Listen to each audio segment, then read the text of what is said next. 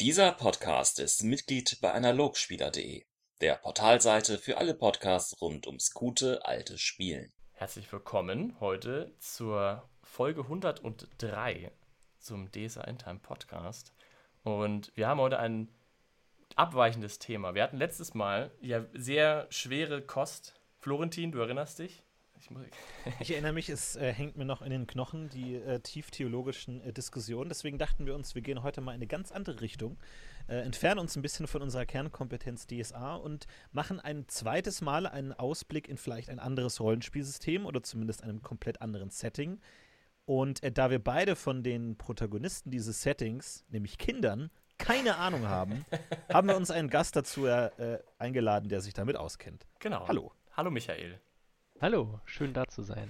Es freut uns auch sehr, dass du die Zeit gefunden hast, ähm, weil du hast uns ja auch, auf, also mich muss man ja dem konkreten Fall sagen, auf das Thema gebracht.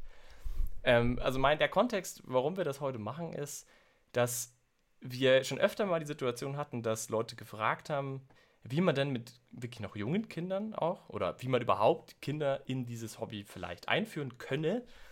Und da ich da auch immer, wie gesagt, keine Ahnung hatte, äh, war das immer auch schwer zu beantworten. Aber du hast ja eine Lösung gefunden, zumindest für deinen Sohnemann, den du äh, seit mittlerweile vier Jahren an deiner Seite hast und jetzt also quasi in einem guten Alter ist, für dich, dass du das gestartet hast. Und deswegen wollten wir dich heute mal ein bisschen ausquetschen, wie du das angefangen hast, das Thema, und wie das so läuft. Weil vielleicht der ein oder andere, die ein oder andere auch auf eine ähnliche Problematik stößt. Deswegen, Michi, schön, dass du da bist. Und ich wollte dich jetzt erstes mal fragen, also wie, wie hat das denn für euch angefangen? Wie, wie, du hast ja auch dieses System selbst gebastelt, also erzähl mal, wie, wie du da drauf, was war denn so der initiale Gedanke dazu? Genau, es ist eine Evolution gewesen, so ein bisschen. Also ich selber war schon draußen aus dem Rollenspiel eine Zeit und wollte wieder Rollenspiel spielen, hatten aber keine Gruppe. Da dachte ich mir eigentlich, cool wäre es doch, das jetzt mit meinem Sohn zu spielen. Hab mal ein bisschen recherchiert, was es eigentlich da gibt für Kinder. Ähm, gibt recht wenig tatsächlich. Und da bin ich als erstes auf Hero Kids gestoßen. Das ist ein amerikanisches System, gibt es auf Try-Through-RPG. Und ähm, habe das mir mal runtergeladen und ausprobiert tatsächlich. Das ist sehr ähm, Dungeon Crawler mäßig war das. Mhm. Das heißt, da haben wir tatsächlich dann auf DIN A4 Papier so Hexcrit ausgedruckt und es war sehr kampflastig, mhm. ähm, aber auch sehr simpel gehalten. Und so sind wir da eigentlich erstmal eingestiegen und haben, ich glaube, das erste Abenteuer war Keller der Ratten tatsächlich. Das erinnere ich mich immer noch dran zurück. in dem so DSA-Kontext natürlich fantastischer Start. ja. in die namenlosen Gefilde abtauchen. Da wurde der, ähm, der Sohn von der Wirtin entführt oder ist verloren gegangen. Ähm, Im Laufe der Zeit haben wir das Abenteuer immer wieder gespielt. Also für Kinder ist Wiederholung enorm wichtig. Das heißt, darauf sollte man sich schon mal einstellen, wenn man mit Kindern spielt, ähm, dass man die Abenteuer gut zehn oder mehr, öfter spielt und zwar dann immer gleich auch tatsächlich. Okay, das ist schon mal der erste große Unterschied zu dem, was was man so mit Großen macht. Ja, okay. Ja. das ist eine Gewöhnungssache. Also mittlerweile variieren die Abenteuer, aber gerade so zum Reinkommen ähm, ist es auch wichtig für die Kinder, diese Wiederholung. Äh, genau, ungewohnt, aber macht dann auch Spaß. Genau, und dann war, waren wir eben in diesem Keller der Ratten, also der wurde da entführt und dann war das eigentlich so ein Dungeon Crawler, also sehr kampflastig, sehr, finde ich, nicht so altersangemessen, also in den Grundregeln hat man da die Ratten verkloppt mit Feuerbällen und Schwerten, Schwertern und die sind dann auch gestorben laut Grundregeln. Bei uns sind sie weggelaufen tatsächlich. Mhm. Ähm, habe da so ein bisschen direkt eigentlich von Anfang an die, sag ich mal, Blutigkeitsgrad angepasst, weil er war drei Jahre, also wir haben da von einem, einem Jahr angefangen und ähm, ist auf jeden Fall was, was man auch im Auge, also im Hinterkopf behalten sollte. Find aus meiner Ansicht, dass man es wenig gewalttätig macht. Also vielleicht laufen sie weg, vielleicht ergeben sie sich oder vielleicht finden die Kinder eine ganz andere Lösung und müssen gar nicht kämpfen. Sie werden genau. ohnmächtig, genau. wie bei Pokémon. Ja, genau. Aber wie war das? Also hat er dann, war das von Anfang an easy? Also bist du einfach zu und hast gesagt, hey, pass auf, wir, wir spielen jetzt Rollenspiele, hier ist das Gerät, jetzt los geht's? Oder wie? wie? ähm, ich habe ihn von Anfang an eigentlich mit eingebunden. Also wir haben uns dann äh, am PC gehockt, äh, zu mir dazugenommen, die Sachen auch ausgedruckt dann und das mal durchgeschaut zusammen und da war so eine Auswahl an glaube, sechs oder acht Charakteren, so mit so einem richtigen Charakterbogen auch im Bild. Hm, hat er sich dann einen ausgesucht und es gab so Papierminiaturen zum Ausdrucken, also ganz nett zum Anfassen. Mhm. Hat er sich dann Charakter ausgesucht und ähm, haben dann losgelegt tatsächlich. Und das ist, ähm, an sich ist Hero Kids ganz gut aufgebaut, weil es sagt, okay, geh in drei Phasen ran. Am Anfang hast du nur den Kampf, dann kommt, glaube ich, Rollenspiel dazu oder Erkundung. Ich glaube Erkundung zuerst, also biete dem Optionen, möchtest du links oder rechts abbiegen, äh, machst du die Tür auf oder gehst du zurück. Und dann am Ende kommt dieses Rollenspiel dazu, dieses klassische mit äh, NPCs reden.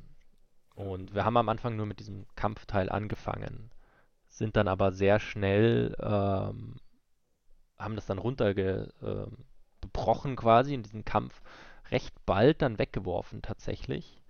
Oder so Großteil weggeworfen und ich habe mich dann ein bisschen umgeschaut nach einem, sagen wir mal, nicht so kampflastigen Rollenspiel. Und das ist sehr schwer, was zu finden, tatsächlich. Okay. Ähm, also ich, und, unter Kampflastig verstehst du einfach eher so brettspielig, oder? Dass man, dass man sehr stark. Dungeon Crawler eigentlich, ja. Ja, ja genau. Also es war eigentlich ein klassischer Dungeon Crawler äh, mit so ein bisschen Rollenspielelementen, würde ich es jetzt fast nennen. Kein, kein klassisches äh, Tabletop-RPG.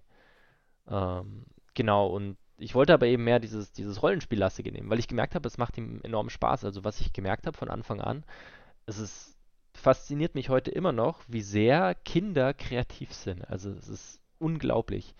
Also teilweise heute macht er mehr das Abenteuer als ich. Also es ist wirklich so, ich stelle eine offene Frage, äh, zum Beispiel, boah, hey, komm, wo wollen wir spielen? Soll es im Weltraum sein? Soll es unter Wasser sein? Soll wir Piraten sein? Wollen wir ein bisschen irgendwie so mit Zauberei, Magie? Und er äh, leitet das komplett, also er sucht sich dann die, das Thema aus. Ähm, und dann stelle ich halt immer so offene Fragen letztendlich, um ihn ranzuführen. Also das ist der Jetzt-Zustand. Vielleicht, ich springe ein bisschen zu weit nach vorne, vielleicht äh, ja, machen wir ja erstmal die ja. Reise dahin weiter. Ja, gerne. Ähm, genau, und dann habe ich ein bisschen rumrecherchiert und recht wenig gefunden und ähm, habe angefangen, so mein eigenes System so ein bisschen zu basteln.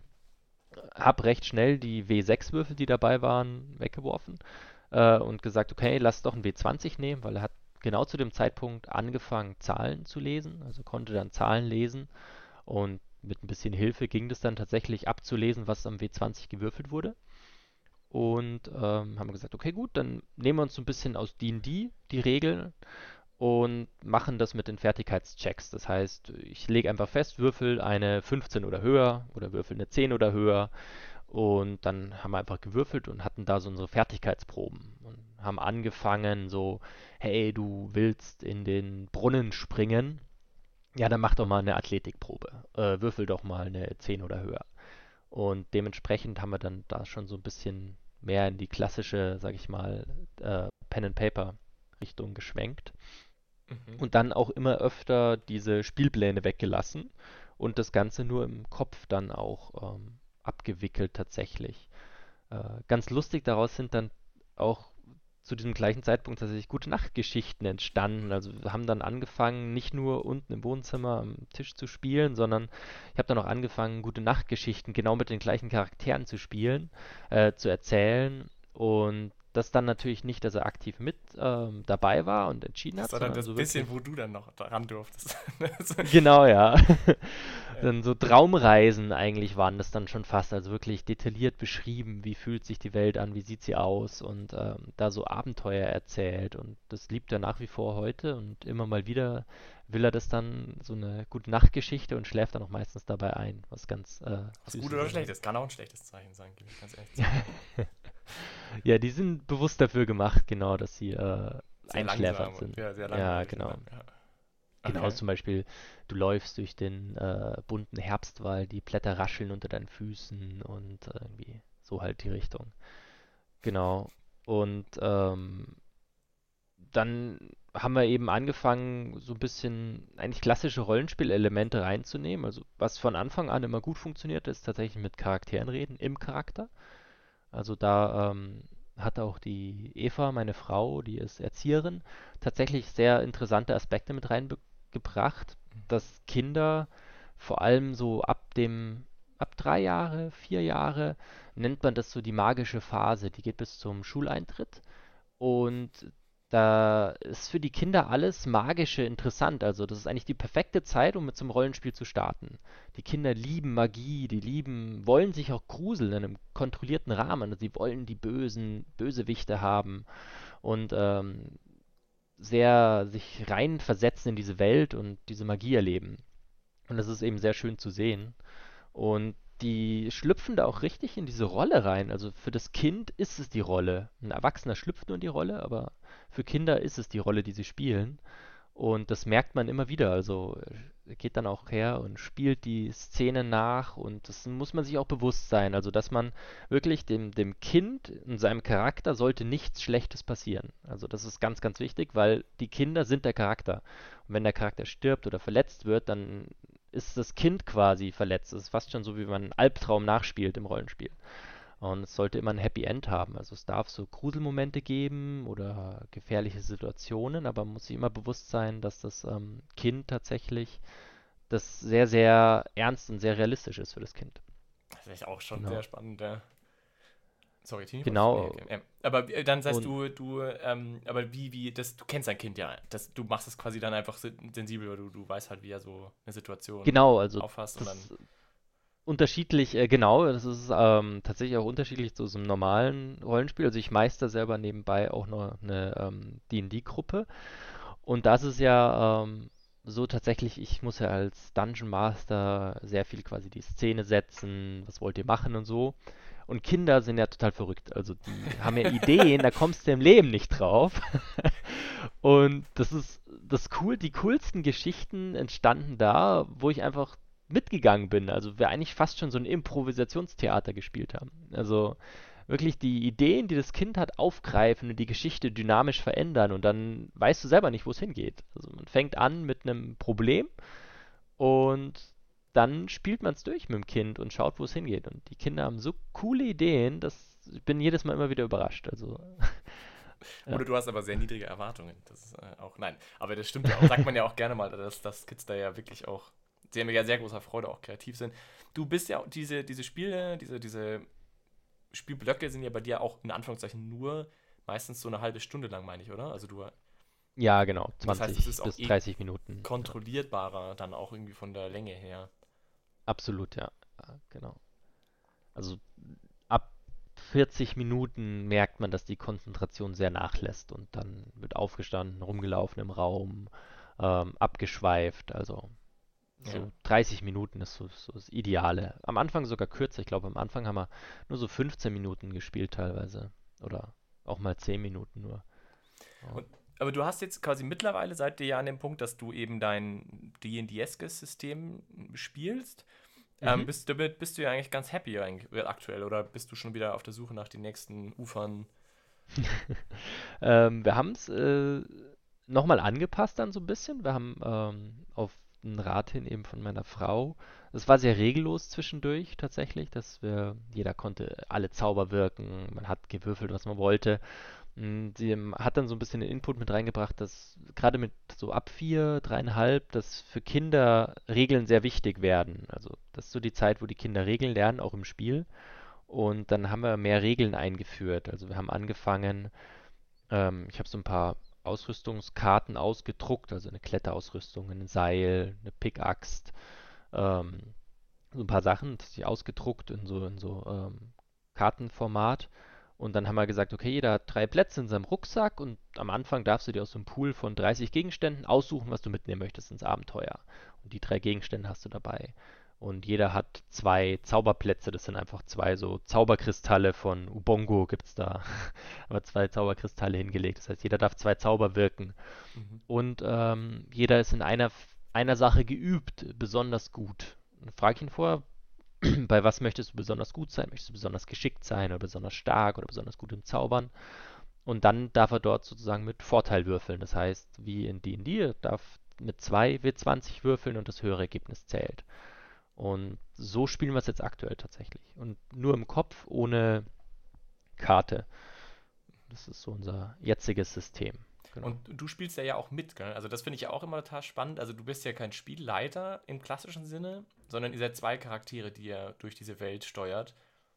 Wie, Genau, Wie kommt es ja. dazu? Also warum meinst du, ist das, warum ist das irritierend, wenn du als Spielleiter quasi nicht ähm, auftrittst? Oder warum hat sich das so entwickelt, dass ihr beide Charaktere dann spielt? Mm, Weil er sich sehr schwer getan hat, oder ich glaube, von Anfang an, man spielt ja gemeinsam. Also für ihn hat es keinen Sinn gemacht, quasi alleine zu spielen und ich bin, ich bin der Spielleiter, weil er braucht ja irgendeinen Freund, mit dem er auch reden kann im Spiel sozusagen. Und Mhm.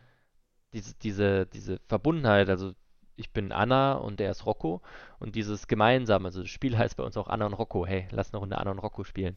Ähm, und dieses, man ist gemeinsam als Helden unterwegs und nicht allein in der Welt. Das ist sehr wichtig und vor allem gibt es mir als Spielleiter sehr gut die Möglichkeit, es zu lenken, wenn er mal stecken bleibt, irgendwo keine Idee mehr hat. Dann kann ich einfach in meiner Rolle als Anna sagen, hey, lass doch mal das und das probieren.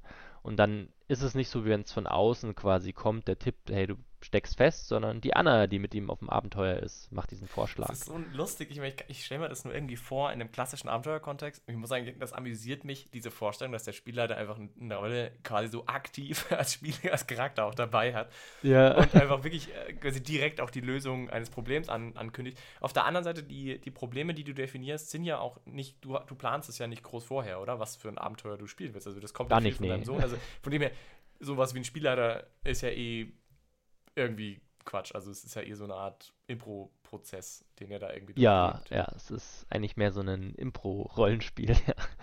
Und wie muss man sich das ähm, vorstellen, dass das Abenteuer durch dein Kind entsteht? Also wie funktioniert das?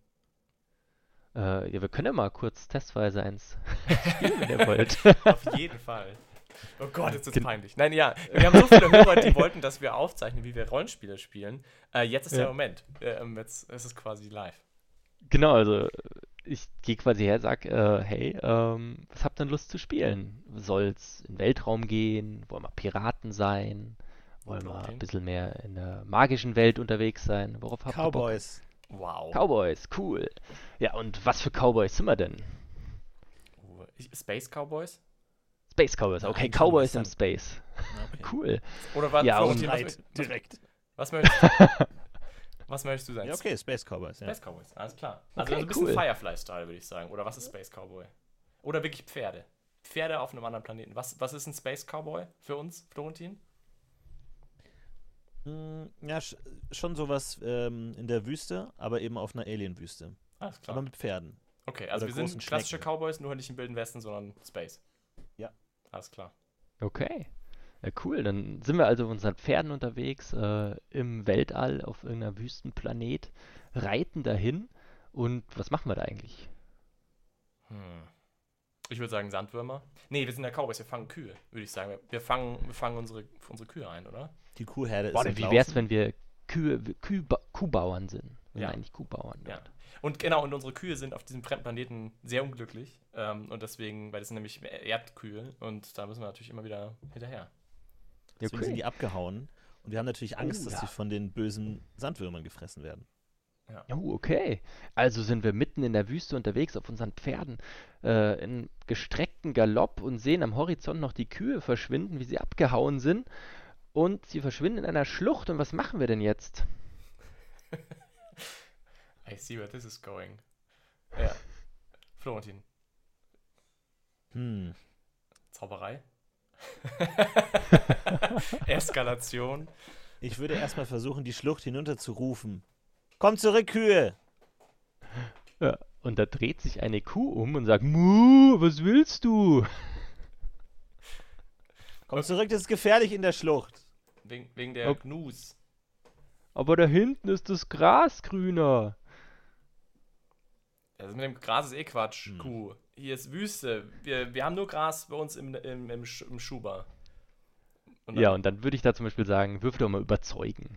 Und dann frage ich ihn, wie hoch muss es denn sein? Und er darf tatsächlich den Schwierigkeitsgrad festlegen. Äh, wenn ich Ah. würfel, sagt er immer 18 oder 19. wenn er würfelt, immer 6 oder 8. Das ist sehr lustig. Er muss selbst Hat er, den hat er kapiert mittlerweile.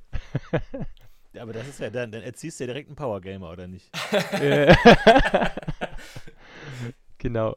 Aber so geht es eigentlich im Prinzip weiter. Also, ähm, ich bin quasi, werfe immer so Probleme mit in den Weg und frage dann, wie gehen wir damit um? Und macht dann oft auch so Späße, ähm, gerade so in lustigen Stimmen reden, ist ganz lustig. Also heute haben wir erst zum Beispiel eins gespielt, ähm, wo wir im Feenreich waren, der war alle Farbe weg, also das Feenreich war grau und schwarz. Oh je. Und ähm, nur noch im Feenschloss, was nur noch schwarz-grau war, stand ein buntes Plumpsklo.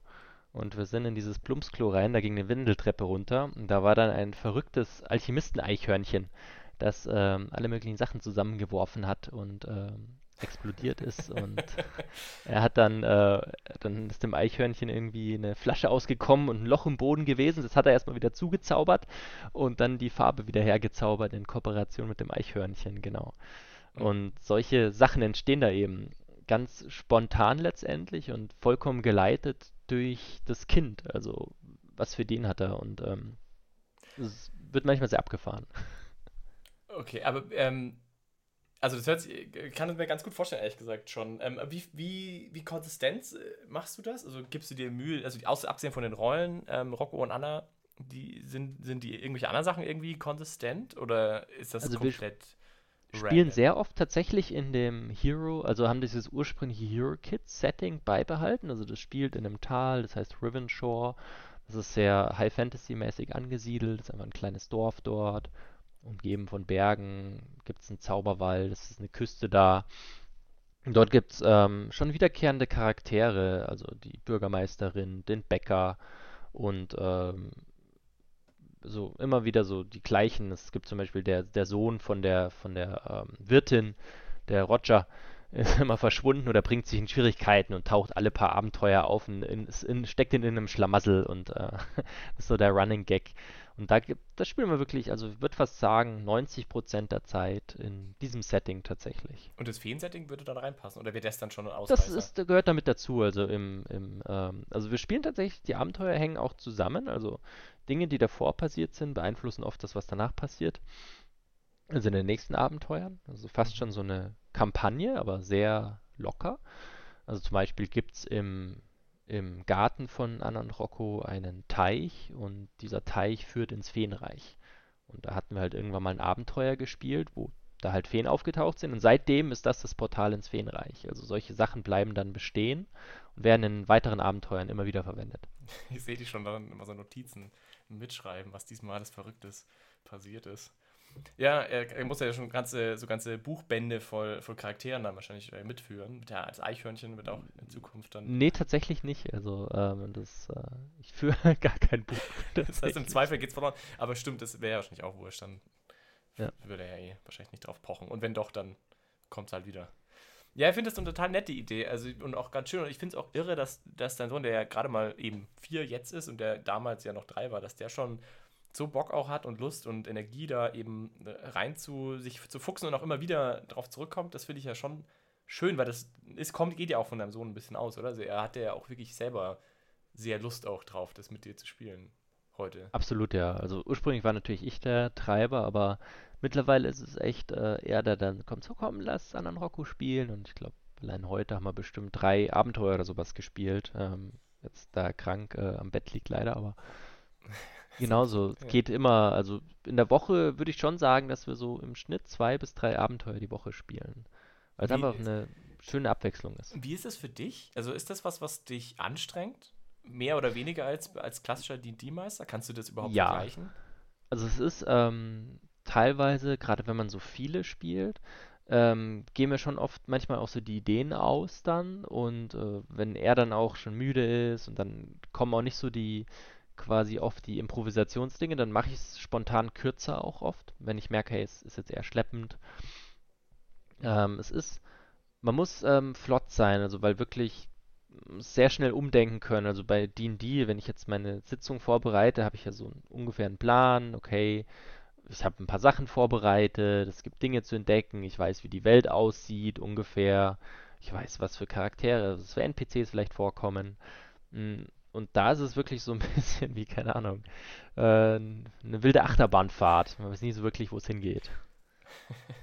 Aber Also wenn du- du jetzt sagst, dass dein, dein Sohn dann schon für sich die leichten Proben haben will, wie gehst du damit um, dass er dann vielleicht auch mal was nicht klappt oder so? Ist es dann Ja, frustrierend? tatsächlich ähm, klappt öfter was nicht. Also ähm, manchmal lege ich die Proben auch fest und ähm, dann ist es tatsächlich so, dass ich immer versuche, dass es jetzt kein Fehlschlag, also es ist ein Fehlschlag, also du schaffst es nicht, aber ich mache direkt, das, das ist in diesem ähm, Buch, das ich dir geschickt ja, habe. Ja, das muss man Philipp. vielleicht kurz an, äh, andeuten, ja. Ich, das weiß natürlich jetzt niemand. Auch ein, ein du hast ähm, ein weiteres Regelbandbuch, äh, heißt Amazing Tales, glaube ich, von Martin Lloyd. Ja, ja, genau. Ähm, Das rausgesucht. Das hast du als aktuelle Inspiration quasi vor dir, oder? So ein bisschen. Da wollte ich auch Ähm, nachher noch ein. ich Mhm. hab's mal bestellt sozusagen, weil ich davon gelesen habe ähm, und gemerkt, dass es sehr ähnlich zu ist de zu dem, was wir momentan spielen. Also wenn jemand da einsteigen möchte, ist das, glaube ich, ein super Ratgeber, um einzusteigen.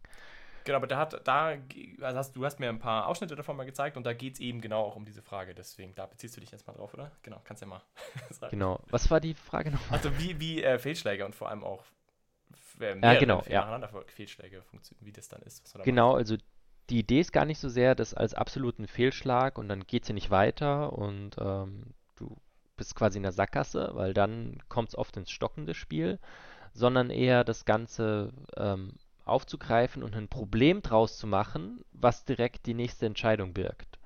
Ähm, um dann das Spiel, ähm, das Kind wieder ins Tun zu bringen. Also dass er direkt die nächste Entscheidung treffen kann und der Fehlschlag schnell vergessen wird und die Möglichkeit hat, quasi den zu berichtigen. Also wenn du jetzt zum Beispiel das Beispiel mit dem Brunnen, dann springt er halt rein und landet dann im, im Spinnennetz oder so zum Beispiel.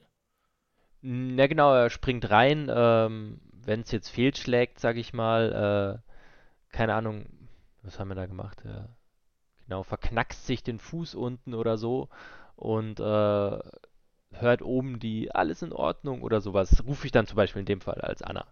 Also ich springe dann quasi als Anna mit rein und dann habe ich die Möglichkeit, einfach runter zu springen, weil ich ja auch einen Charakter spiele. Das ist wieder der Vorteil. Ich kletter dann vorsichtig runter und verbinde ihm schnell den Fuß zum Beispiel. In dem Fall jetzt. Oder äh, wenn zum Beispiel eine Überzeugenprobe oder sowas mal fehlgeht oder ein Zauber fehlschlägt, dann aber ein Problem draus machen. Also der wird dann zum Beispiel wütend und fängt an, irgendwelche lustigen Sachen rumzuwerfen oder sowas und dann gleich wieder fragen, was machst du? Und gleich ins nächste gehen. Genau. Und wenn jetzt aber das mehrmals scheitert, ich meine, das kann ja schon sein, dass du hin und dass du nacheinander öfter fehlschlägst oder hattest du das Problem eigentlich nie, weil du da machst du Doch, hatten wir leichter. heute. Wir haben alle nur äh, unter fünf gewürfelt. Zehnmal hintereinander. Okay, und das ist dann halt einfach so. Da muss Die man halt. Würfel waren verflucht, genau. Ähm, tatsächlich habe ich dann angefangen, ähm, die Proben niedriger zu setzen. Also sagt, ja, würfel eine Eins oder höher. Also für ein Kind ist es ja in dem Fall wurscht, weil kann damit noch nicht viel anfangen mit dem Konzept. Oder einfach keine Proben für manche Sachen zu verlangen. Also dann ist halt der Zauber erfolgreich. Also es geht ja nicht um den, um die Challenge quasi und um dieses feste Regelwerk, sondern darum, dass man gemeinsam Spaß hat. Ja, das könnte. Ja, ich fand den Satz im Regelwerk Werk sehr gut, nur auf Proben zu würfeln lassen, wo auch ein Fehlschlag interessant wäre. Also bei Ja, Proben, genau. wo es jetzt eigentlich egal ist, ob es klappt oder nicht, dann einfach gar nicht würfeln lassen, sondern nur, wenn man sozusagen weiß, ah, aus dem Fehlschlag kann auch wieder was Neues, Interessantes geschehen. Alles andere kann auch automatisch gelingen. Wobei man sagen muss, im, im, jetzt kommen wir mal so zum klassischen Rollenspiel rüber.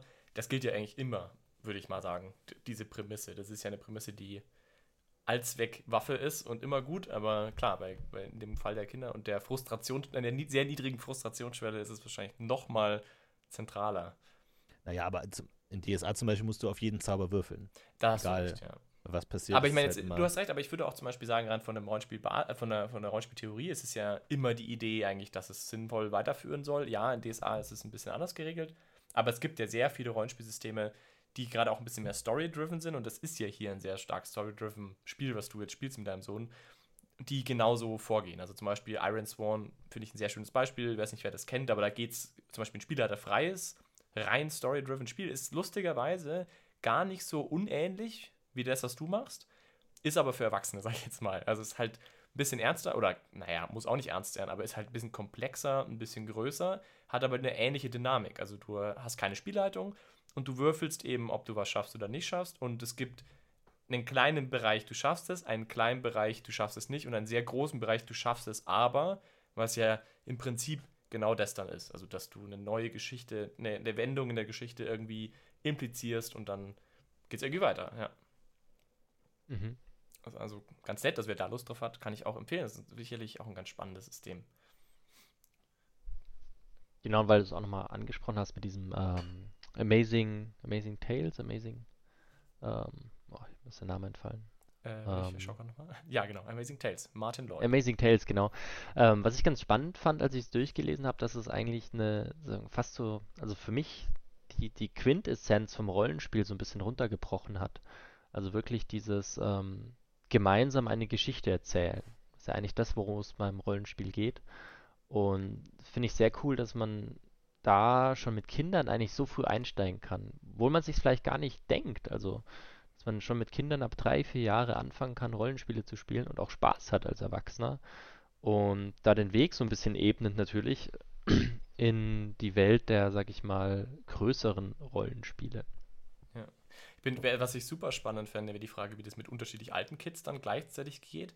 Aber das, das wird, werden andere ausprobieren müssen. Ich glaube, da hast du jetzt wahrscheinlich auch keine Erfahrung, oder?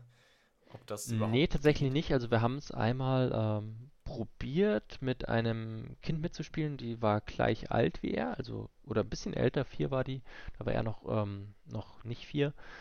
Und am Anfang, das Problem war, er war schon weiter im Level, da haben wir schon mehrere Monate das gespielt und sie war am Anfang ein bisschen überfordert. Wir haben es aber geschafft, sie ein bisschen mit einzubinden, aber ich glaube, da muss vor allem diese Repetition am Anfang her und dieses System lernen. Und gerade wenn jetzt jemand schon länger spielt und dann ein neues Kind einsteigt, was auch noch relativ jung ist, sage ich mal, ist schwierig. Es, es funktioniert besser tatsächlich, wenn Erwachsene noch mitspielen. Also öfter Spiele gespielt, wo die Oma mitspielt oder dann eben die Eva eben auch noch mitspielt, dass wir dann zu dritt spielen.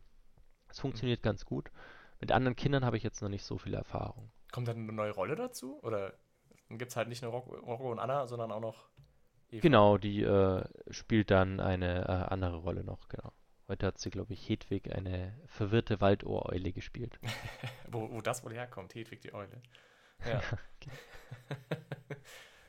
ja, ist auch spannend, ja. Ja, ich, ich finde das ähm, wirklich interessant. Also ich muss echt sagen, faszinierend. Und vor allem, ich frage mich jetzt, wie, der, wie es weitergeht für euch. Also das weißt du ja selber wahrscheinlich überhaupt nicht.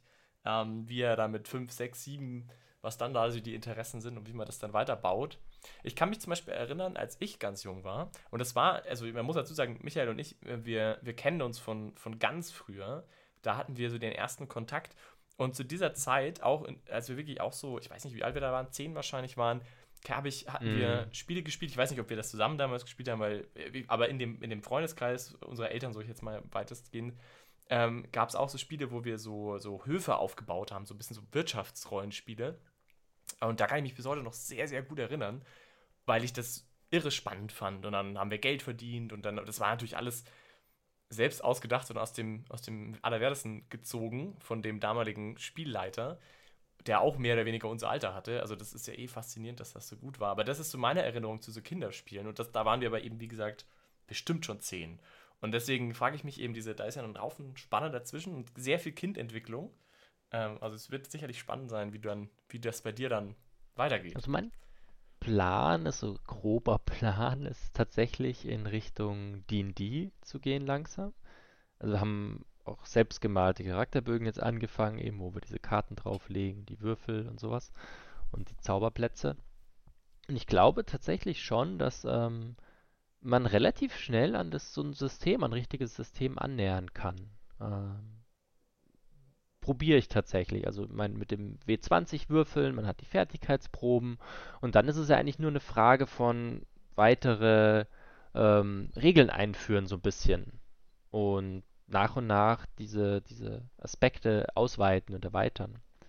Und gerade dieses, dieses Rollenspiel wirklich, also Spielen im Charakter und Reden mit den NPCs, das kommt ganz natürlich bei Kindern. Also das ist was, was man gar nicht so sehr üben muss. Es sind mehr dann diese, diese Regeln nach und nach einführen und auch schauen, dass es quasi in einen bisschen gelenkteren Rahmen läuft. Da ist es, glaube ich, aber dann auch wichtig, dass man wahrscheinlich mehrere Kinder noch mit an Bord kriegt. Also meine Tochter ist jetzt ähm, zwar gerade erst geboren vor neun Monaten, aber die rekrutiere ich dann mit einem Jahr. Nein. Die spielt dann die Steine. Die Ja, genau. Die wird so früh wie möglich mit eingebunden, wenn er dann noch Bock drauf hat. Ich habe keine Ahnung, wie die Zukunft aussieht, aber wäre natürlich schon schön, wenn er das ähm, Hobby teilt und ich glaube, es ist eine coole Sache, das auch ähm, längerfristig zu spielen. Ja, ist auch die Frage, ob man nicht den, die Freunde und Nachbarskinder oder was, ob das eine Option wäre. Was mich auch noch interessieren würde, du, also du hast es ja jetzt gerade schon angesprochen, also dieses Amazing Tales, jetzt mal als Beispiel genommen, dieses ähm, Rollenspielbändchen, sage ich jetzt mal, vom, von Martin Lloyd eben, das du jetzt so als Basis auch hattest da steht ja auch ein Haufen drin eben zum Thema Impro-Theater im Prinzip, geführtes Impro-Theater, wie, wie man eben so Geschichten erzählt und dieses Ja-und-System, dass du quasi immer weiter denkst und Probleme zur Geschichte machst und sowas. Und da sind ja so ein bisschen so eine Faustregeln drin. Was ich mich gefragt habe, ist, wenn man jetzt noch nicht direkt in so ein, wenn man mal so eine sehr storylastige Geschichte erleben will, auch mit, also jetzt nicht nur mit Kindern, vielleicht mit interessierten Menschen oder wenn man so wirklich wenig Zeit hat, auch wenig vorbereiten will, ist das ja gar nicht mal so eine verkehrte Idee vielleicht. Aber du hast wahrscheinlich das noch nie ausprobiert, mit Erwachsenen quasi alleine das zu spielen, oder? Würde ich mal erwarten. Mhm. würde mich auch mal interessieren, irgendwie, was deine Meinung ist, ob du dir vorstellen könntest oder ob das, also ob das grundsätzlich ein Ansatzpunkt ist, mal Rollenspiele auch zu denken, so richtig minimalistisch irgendwo und sehr, sehr offen. Oder denkst du, das ist dann doch schon sehr stark eben auch auf so ein, auf, Kinder zugeschnitten in irgendeiner Weise. Ich glaube, das wäre auf jeden Fall was, was ähm, funktionieren könnte. Also wenn man, vielleicht muss man sich ein bisschen mehr zu dem Setting vorher Gedanken machen und ein paar, dass die paar Probleme quasi ausdenken. Aber vielleicht ist es auch in so einer, keine Ahnung, so einer bestehenden Kampagne, könnte ich es mir sogar vielleicht vorstellen, dass man sagt, hey, man hat eh einen machen wir jetzt mal eine Spielsitzung so Impro, mhm. Impro-Theater quasi in der bestehenden Kampagne, weil da hat man sein Setting, da hat man so ein bisschen die Umgebung. Das da fällt es dann wahrscheinlich den Leuten auch einfach zu, zu improvisieren. Ich könnte mir vorstellen, dass es Erwachsenen schwieriger fällt, kreativ, spontan Ideen zu entwickeln als Kindern. Mhm. Ja, okay. Ja, das kann ich mir auch irgendwie gut vorstellen, ehrlich gesagt. Also ich habe das beim, ich, wir haben ja auch schon mehrere so Systeme gespielt, eben Iron Swan hatte ich ja schon erwähnt, aber auch andere, die mehr auf der Geschichte auch fußen von der, von der Entwicklung her. Und ich habe die Erfahrung gemacht, dass es sehr wichtig für mich ist, dass wir, dass man vorher sich gut überlegt, eben das Setting. Also wie du jetzt auch schon gerade gesagt hast, dass ich eine sehr gute Vorstellung habe, in welchem Umfeld ich unterwegs bin. Zum Beispiel haben wir auch, ich hatte auch schon mal eine Podcast-Folge über, Podcast, über das ähm, Hillfolk Drama System. Und da ist es eben Drama-Zentrum, also sprich Zwischenmenschliches. Und da zum Beispiel, um überhaupt auf Ideen zu kommen, was Drama zwischen Rollen sein könnten überhaupt, äh, war das für mich auch extrem wichtig, was zu finden überhaupt, wo das funktioniert. Da hatten wir ja enorm viele Ideen. Da gab es auch Western als, als Idee zum Beispiel. Und selbst, ob, obwohl ich eine relativ solide Vorstellung habe, was Western sein könnte, so als Story oder was da so vorkommen könnte, hätte ich jetzt zu wenig konkrete Idee, was Drama in so einer, sagen wir mal, Westernstadt, Saloon, was könnten die Leute intern so beschäftigen in so einem Dorf, fällt mir erstaunlich schwer. Und darauf aufbauen, auch ist es sehr schwer, man, also da als Erwachsener zumindest heute, eine Geschichte wirklich so aus dem Stegreif sich zu, mhm. sich zu entwickeln. Also ich kann mir das schon vorstellen. Ich meine, ein bisschen haben wir es ja gerade angefangen, ne, mit dem, mit dem Beispiel, ähm, mit dem, mit der Kuhjagd der wäre wahrscheinlich spannend gewesen, wo, wo geht's weiter hin? Wie äh, läuft's weiter? Also wenn dann die Würfel auch mit ins Spiel kommen und so ein bisschen Zufall. Ja, aber man hat natürlich ja. dann kein so ein so, ja, man hat dann keinen so ein Arc. Und ich meine, was zum Beispiel da der Fall ist, man, man hangelt sich dann natürlich auch von, von Situation zu Situation. Das ist natürlich auch ein sehr progressives System. Also, oder? ich gehe mal davon aus, dass man da schon auch durch einiges an Plot durchballert. Also, da ist natürlich mit, also kann man natürlich auch viel quatschen und reden, aber ich denke, da steht natürlich auch die, stehen die Probleme auch irgendwie im Vordergrund oder täuscht es? Ja, vermutlich, ja. Also viel, viel Reden, gemütliche Konversationen kommen jetzt bisher nicht so vor. Das, das ist richtig, ja. Ja, ist alleine natürlich auch ein bisschen schwieriger. Oder zu zweit. Ja, es ist schon, schon interessant, wie sich das dann, wie man das vielleicht auch rüberbringt. Ja, ich meine, das ist ja grundsätzlich auch eine schöne Sache. Ich meine, Tini, du bist ja auch ein großer Verfechter zu sagen, dass man Rollenspiele sehr eigentlich eine Aneinanderreihung an Herausforderungen. Ich weiß nicht, ob du das noch, ob das so vereinfacht stimmt in deinen Augen, aber da wäre das natürlich schon auch ein bisschen so die, die Stoßrichtung. Ja klar, im Grunde ist es das, ne? Also ähm, das ist ja natürlich recht leicht, äh, wenn du natürlich auch nur einen äh, Spieler hast, ne? Weil dann ist es ja relativ klar, was der Wille ist und was man jetzt machen will. Und dann kann man dem eigentlich ja immer sofort was in den Weg legen. Anders als wenn man jetzt mehrere Stimmen hat, die irgendwie unterschiedliche oder abstraktere Ziele erreichen, irgendwie, wo es dann vielleicht ein bisschen schwieriger ist. Aber ist es auch geplant, also dass man mal mit mehreren Kindern spielt? Ist auf jeden Fall eine coole Idee. Vielleicht frage ich mal in der Nachbarschaft rum. Äh, Das wäre wär so mal du machst ja entweder Freunde oder Feinde. Man weiß es nicht. Ich glaube tatsächlich, dass die Eltern skeptisch sein könnten am Anfang. Ähm, aber wäre sicher mal was zum Ausprobieren. Also, ähm, Ich war überrascht, wie viele Leute noch so Altrollenspieler und Rollenspielerinnen sind. Also vor allem Rollenspieler, muss ich sagen. Also in meinem Kontext, auch wenn ich mal irgendwie so mit Leuten rede, es kommt erstaunlich oft vor, dass so Leute, die heute ähm, schon eben auch Kinder haben und auch schon Kinder aus dem Haus haben, die, die erzählen, dass sie, dass sie eben früher ganz gerne und viel auch eben D&D und vor allem auch DSA gespielt haben. Ich denke mal, viele von unseren Hörern und Hörerinnen wird das auch so gehen, was, was ich total schön finde. Und die sind ja bestimmt alle Feuer und Flamme. Das müsste man natürlich mal rausfinden.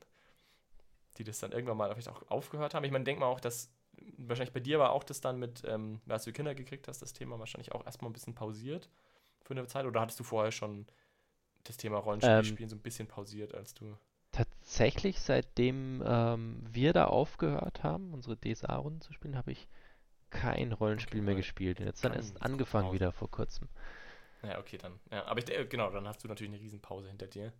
Das ist ja umso spannender. Das ist ja echt interessant. Dann bist du ja quasi damit jetzt auch wirklich wieder zum Rollenspielen gekommen, eigentlich. Ja, so genau. Also tatsächlich ähm, habe ich angefangen mit dem Jakob zu spielen, bevor ich ins richtige Rollenspiel eingestiegen bin, eine Gruppe geöffnet habe. Dein Sohn wird der beste Spielleiter der Welt sein, einfach am Er Ende. fängt jetzt schon immer an so, ich bin Spielleiter. Nein, Mama.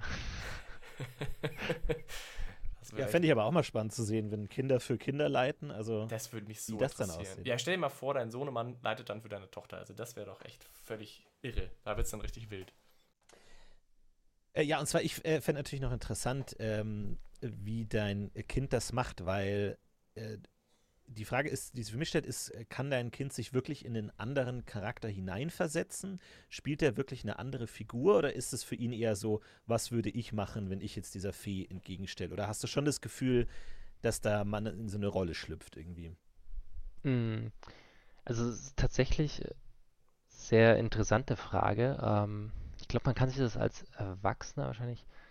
Also ich tue mir auch schwer, es vorzustellen, aber es ist tatsächlich, er ist die Rolle. Also eine Frau hat das ganz gut gesagt, dass es tatsächlich so in der Pädagogik ist, ist diese Phase eben, bis sie so, ich glaube, in die Schule kommen tatsächlich, wo die Kinder die Rolle sind. Also sie hat vorher so ein Zitat, das ist ein Erwachsener schlüpft in die Rolle und ein Kind ist die Rolle. Das heißt, er ist der Charakter. Für ihn ist es keine Frage, spiele ich den oder nicht, sondern er ist der Charakter. Also er ist Rocco. Und für ihn gibt es da gar kein drüber nachdenken. Also er ist in dem Moment der Feuermagier Rocco, der in dieser Welt unterwegs ist und Mhm. ähm, alles so erlebt eigentlich, wie man es erzählt. Aber würde er dann auch eben rollenspielerisch gesehen andere Entscheidungen treffen, als er, also ich meine, abgesehen davon, dass er natürlich, also ist er einfach nur eine sehr mutige Version von sich selbst oder hat er dann auch Charakterzüge dieser Rocco quasi, die abweichen würden, dass er irgendwie jähzorniger ist als, als Kind oder gibt es da irgendwas, wo du sagst, da ist auch wirklich, da fühlt er sich auch anders an oder? Hm. Ist mir so jetzt tatsächlich noch nicht aufgefallen. Äh, ist jetzt nicht, dass es so ein komplett anderer Charakter ist, aber er ist schon ähm, sehr, sag ich mal, es schwankt auch tatsächlich. Es ist nicht immer genau die gleiche Rolle, aber er schlüpft halt in diese Rolle rein. Also es wechselt von Abenteuer zu Abenteuer. Mal möchte er sich eher befreunden dann mit den Tieren oder mal möchte er allen sofort seinen Feuerball um die Ohren schleudern. Geht uns nicht allen so ein bisschen. ah, Mensch, spannend, ja. Na gut. Ich glaube, dass das auch eine Geschichte ist, die jeder Hörende da auch selber sich mal Gedanken machen muss, wie das für ihn oder für sie dann wahrscheinlich im Einzelfall klappt. Deine Erfahrungen sind jetzt natürlich auch sehr stark deine Erfahrungen, aber es ist trotzdem spannend mal zu hören, glaube ich, was möglich sein kann. Hast du früher schon drüber nachgedacht? Also könnt, meinst du, es wäre denkbar, dass man sogar schon früher damit anfängt? Oder war das so gefühlt so die frühmöglichste sinnvolle Ich glaube, Zeit? entscheidend ist die Sprachgewandtheit vom Kind. Es kommt vollkommen vom, aufs Kind drauf an. Es muss halt sprechen können und sich ausdrücken können, um in dieser Welt unterwegs sein, m, quasi Fuß fassen zu können. Ich glaube, davon hängt es am meisten ab. Und alles andere, Regeln außenrum, kann man anpassen. Wenn er noch die Zahlen noch nicht lesen kann, also Kinder können mit drei äh, angehende vier, eigentlich fangen alle an schon zu zählen. Also macht man die ersten Zählübungen und da kann eigentlich fast jedes Kind mit Hilfe eben einen W6 die Punkte zählen. Dann nehme ich halt ein W6 anstatt ein W20 sozusagen. Und für Sachen, in denen ich besser bin, nehme ich dann zwei W6 zum Beispiel. Mhm. Kann man dann die Regeln entsprechend anpassen. Ich glaube, ausschlaggebende Punkt ist wirklich, ähm, wie gut kann das Kind reden. Der Jakob kann, konnte eben schon sehr gut reden, ähm, kommt ein bisschen nach der Mutter und quasselt einem die Ohren weg. Deswegen äh, war das jetzt so recht niedrig, die Einstiegshürde. Okay. Ja. Gut, ich, ich habe, glaube ich, keine, keine weiteren Fragen. Ich glaube, so inspirativ haben wir da heute äh, eher einen großen Rundumschlag gemacht. Ich fand es super spannend, total äh, einen ganz anderen Blickwinkel zu sehen. Und mich würde natürlich auch total interessieren, was unsere Zuhörerinnen und Zuhörer so für Erfahrungen gemacht haben, falls ihr schon mal mit Kindern gespielt habt, was ihr da genau gespielt habt, welche Systeme ihr da empfehlen könnt. Und ähm, äh, ja, ich bin sehr gespannt, was da noch zusammenkommt. Und eben, wa- was ich auch meine, diese, diese Mittelphase. Das würde mich auch total interessieren von, ich sage jetzt mal, älteren Kindern oder Mhm. jungen Teenagern. Kommt drauf an. Das würde mich auch sehr Hat interessieren. man da eine Chance? Geht da sowas? Ja, Wenn geht du sagst, die Magiephase ist vorbei, die harte Realitätsphase kommt, hat man dann im Kopf noch. Platz für Zauber und Wunder? Also das würde mich sehr interessieren. Also liebe, liebe Hörerschaft da draußen, schreibt uns das bitte gerne in unser Reddit oder als Kommentar. Das würde mich auch sehr interessieren. Und wahrscheinlich auch den einen oder die ein oder andere Lese äh, Hörerin. Die vielleicht, also schaut mal rein, was noch dazu kommt. Äh, lieber Michael, vielen, vielen Dank, dass Ja, du Zeit cool. hattest für uns. Hat mich sehr Äh, hat gefreut. Spaß gemacht. Cool, dass ich hier sein konnte. Ja, wirklich toll und auch so spontan. Das weiß natürlich jetzt keiner sonst, aber du warst ähm, sehr flexibel. Das freut mich. Wohl mit krankem Kind im Bett. Also du bist ja heute echter Soldier. Danke dir fürs Kommen und danke fürs Vorstellen und Mitbringen. Danke dir. Ich bin mal gespannt äh, auf die Kommentare. Mich interessiert es tatsächlich auch, was andere so mit den Kindern spielen. Na dann sehen wir mal. Okay, dann äh, finden wir ein Ende. Viel Spaß beim Weiterspielen und Hören und so. wir Ja. hören uns dann zur nächsten Folge. Bis dahin. Bis dann. Ciao. Tschüss.